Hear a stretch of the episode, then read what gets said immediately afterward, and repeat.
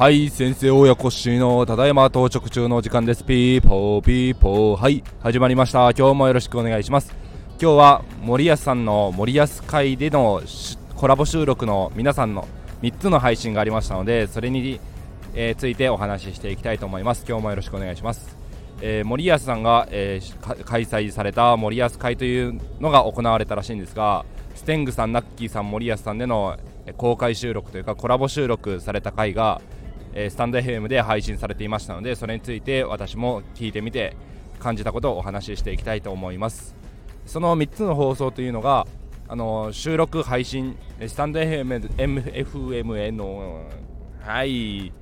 すいません。スタンド FM での配信をしていて、まあ、それについて思うことっていうのが一つありまして私自身も最初は自分の備忘録というかやったことをちょっと記録していこうというつもりで発信していたというのが最初の始まりではあるんですが発信されている皆さんの、え、有益な情報だったり自分と同じような駆け出し大家さんでも配信されている方がいてそれを聞くと自分がやっぱり一人ぼっちでですね活動することが多いのでそういう時にも足並みを揃えられるというか周りの人と、えー、まあ、比較するのはあまり良くないですがあこういうところで悩んでいるんだなとかそういう部分を共感できたりするので自分の心の安心感ちょっとメンタルコントロールという部分でも助かっているので同じように今後は新しく駆け出しの大家として始められる方とかまあ私の場合は医学のあたりの知識とかも一緒に豆知識として発信できたらいいなと思って始めたのがきっかけです。やっぱり受け取って配信を聞くだけではなくていわゆるギブアンドテイクの精神というか私自身の方も発信して何か皆さんにあのギブできたらいいなというところで続けております。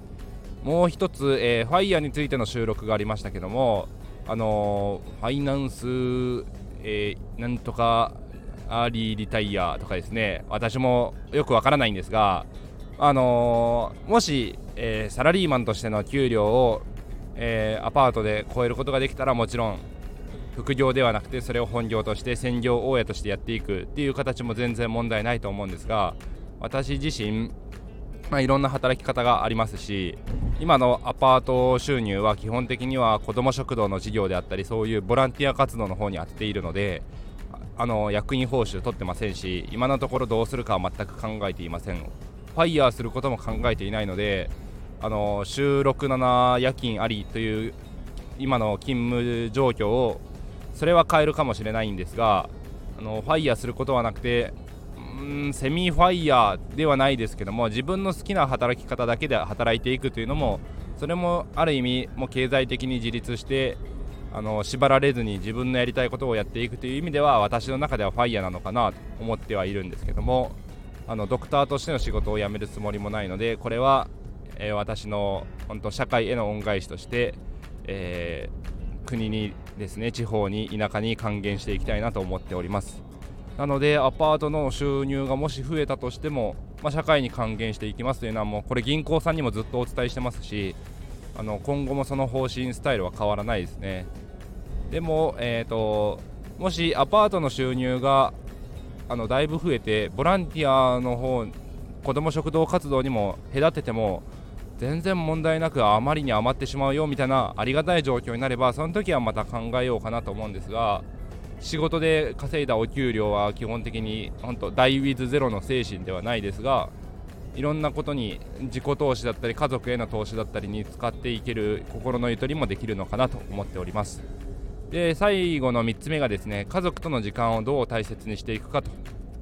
えー、これすごく難しい問題だと思うんですけども特に駆け出し大家の時期とか DIY する部分も今のご時世利回りが低いと必要になってくる部分も多いですし全てを外注しているともう最初のですね自分の手持ちの資金の体力が尽きてしまうという部分もあるのでもちろん DIY 併用していかざるを得ないケースが多いかと思うんですけどもそうすると問題になってくるのが時間が取られる体が奪われるというところで家族との過ごす時間もなくて日々、えー、サラリーマンとして仕事をしていると貴重な休日を家族ではなく物件に費やしていかないといけない。そうなってくるとより家族との、えー、溝がですね深まっていってしまう。溝がもう割れてどんどん取り返しのつかないことになるというパターンもあるかと思いますがこれ言葉を言い換えるとちょっと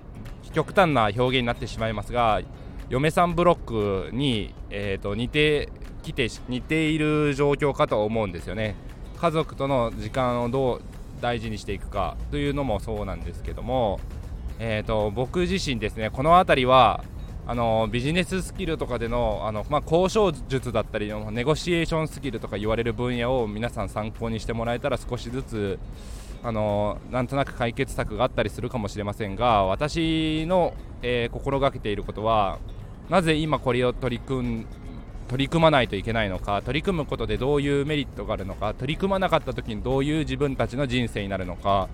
で取り組んだその先のまあ良いことですね。ポジポジティブトークをできるだけするようにしていてで嫁さんには強制はしないけどもっていうところであのまあできるだけですねなんとなくでいいので少しずつ巻き込めるようには私は働きかけています。なので極力負担はかけないんですけども塗装のリフォームをするときにあの壁紙貼るのは難しかったとしてもちょっとこれローラーで塗り塗りするだけだからというところでちょっと付き合ってもらったりしたんですよ。そしたらもう多分今日で作業が終わるからとかですね終わりが見える作業という部分を強調してあのいつまでかかるのかまた来週も物件に行くのか再来週もずっと物件に行くのかっていうところが多分家族としてはすごく不安になってくる部分かと思うのであの見通しタイムスケジュールをしっかりと明確にして、まあ、その通りに行くことはないですがその中であの極力簡単な作業とかを手伝ってもらってありがとうとすごく感謝の気持ちを伝えることで、まあ、あの家族もあやってよかったお父さん頑張ってるっていうところにもつながりますしその結果お家賃がいただけることになればそれで一旦はですねみんなで美味しいもの食べようとかそういうパーティーをしてお祝いすることであの入居が決まったんだねおめでとうっていう実感をみんなにも味わってもらうというところでいろんな幸せをですね家族で共有し合うことにしています。なのでリフォームが終わった幸せ入居が決まった幸せお家賃がいただけた幸せその辺りを家族でシェアハッピーをシェアハッピーすることであの家族を少しずつ不動産の方に理解を持ってもらって巻き込めるようにという働き方を働きかけをしていますね。